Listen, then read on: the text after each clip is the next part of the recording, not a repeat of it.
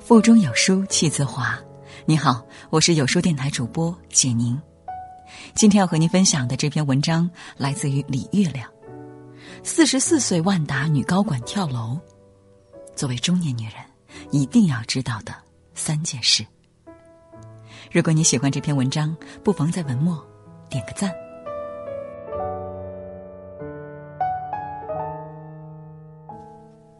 几天前，万达四十四岁女高管徐玉跳楼身亡，引无数唏嘘。这位颇有名气的商界女强人，生前是南京万达茂项目的总经理。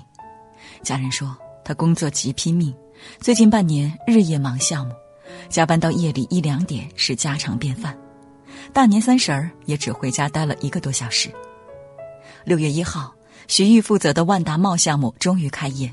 现场人山人海，热闹非凡，他心情也特别好。有业内人士说，南京万达茂地处城郊，招商难度很大，徐玉能圆满完成招商，确实很让人佩服。然而，六月五号下午，万达开会，据传会上以业绩未达标为由，公开批评了徐玉，甚至有领导表露了撤换徐玉总经理职务的意思。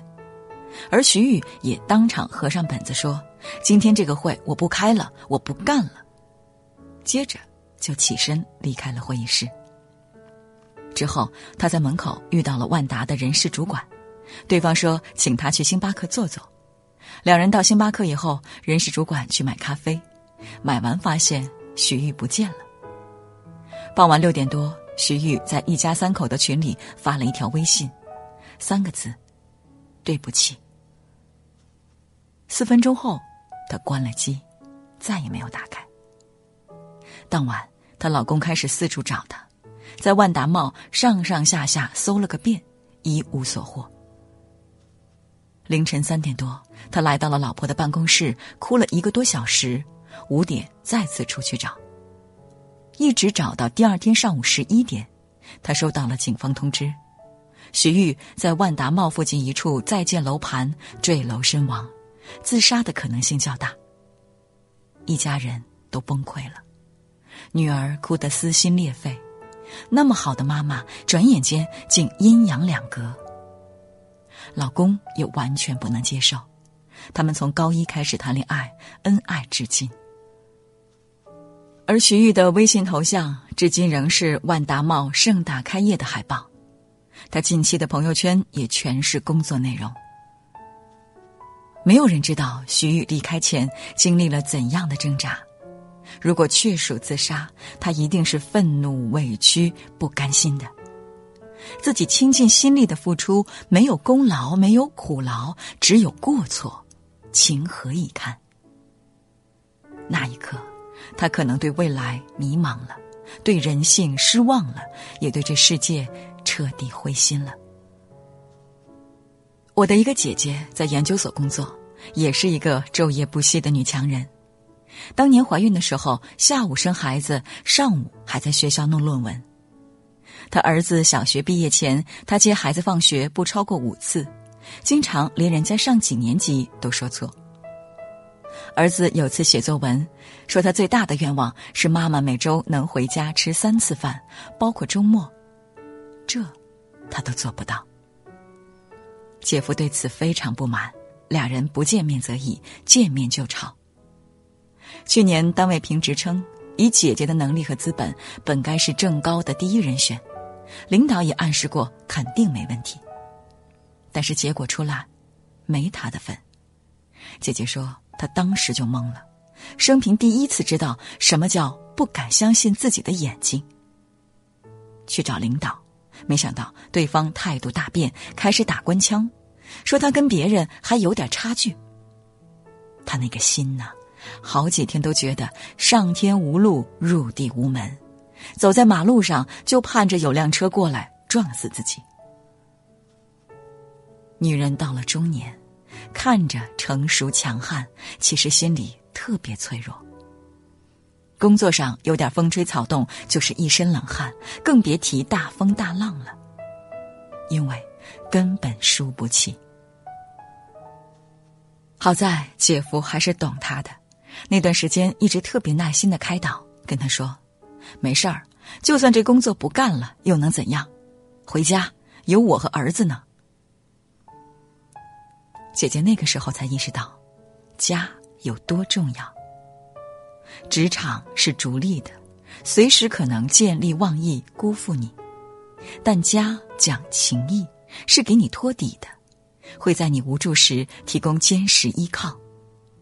所以，女人要有事业，但绝不能压上一切去赌事业。否则，赌输了，你一无所有；就算赌赢，你也亏欠自己和家人太多。我们老觉得工作离不开，其实单位今天没了你，明天就有人顶上去，一样忙活的风生水起。但在家里，你是父母无可替代的女儿，是孩子无可替代的妈妈，是老公无可替代的爱人。没有你，他们的心就要空掉一大片；而你没有他们，也必定活得孤苦。那么。押上一切去赌家庭吗？更不要。如果你有这样的梦，就请再看一遍《我的前半生》。陈俊生算是相当诚恳、厚道、重情重义的男人了。他当年对罗子君说了：“我养你，也是真心实意想养的。”但是，当他在外面一边打拼一边成长，而老婆在家里一边紧张兮兮一边裹足不前。当他身边随便拎出来一个女人，都比家里的老婆更适合做老婆，他再厚道也难免动摇。被男人圈养的女人，生存风险指数最高。前几天我一个好友说，工作太累了，想回家生二胎，之后就留在家相夫教子，永别职场。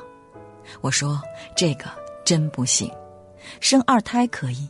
生完一定滚回去继续上班。上班辛苦，我当然知道。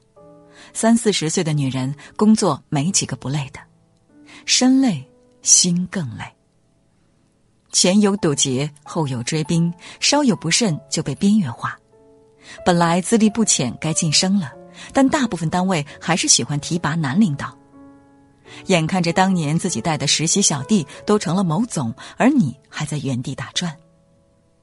更可怕的是，还要兼顾家庭，经常是孩子在家嗷嗷待哺，你还在会议室里加班开会，如坐针毡，三分钟看一次表，最后会没开好，孩子也没管好，真是难。但再难也不能逃跑，因为凭自己本事吃饭是人最踏实、最靠谱的路。手心向上的人拿到的是钱和风险，交出去的是尊严和安全感。而且相夫教子这件事听起来清闲雅致，事实上肯定没那么雅致。确实，有些全职妈妈过得很不错，但这种中彩票的几率往往轮不到你，你到最后很可能是累死累活，还被当成寄生虫。而偏偏自己又越来越老，想重出江湖越来越难。所以，永远别把男人当救世主，别把孩子当全部寄托。你要爱他们，然后去工作。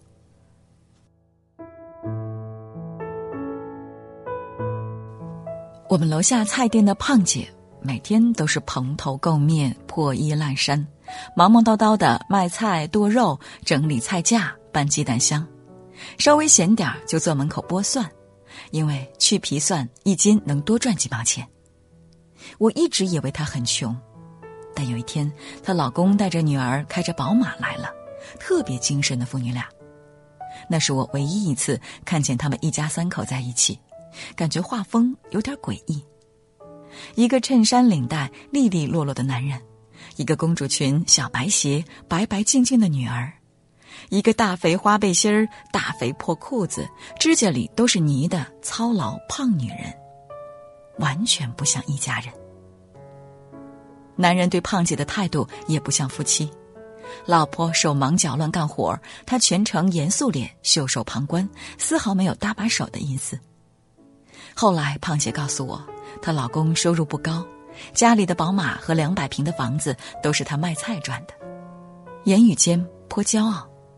我说：“那你得多给自己花点儿，买貂去啊。”他大笑，拍拍大肚子说：“哎妈，就我这身材，我天天干这活，穿啥都浪费。”言外之意，我不配。这是很多中年女人的心态吧？觉得自己又老又丑，没价值，不配花钱，所以放弃自己，一心打造老公、孩子。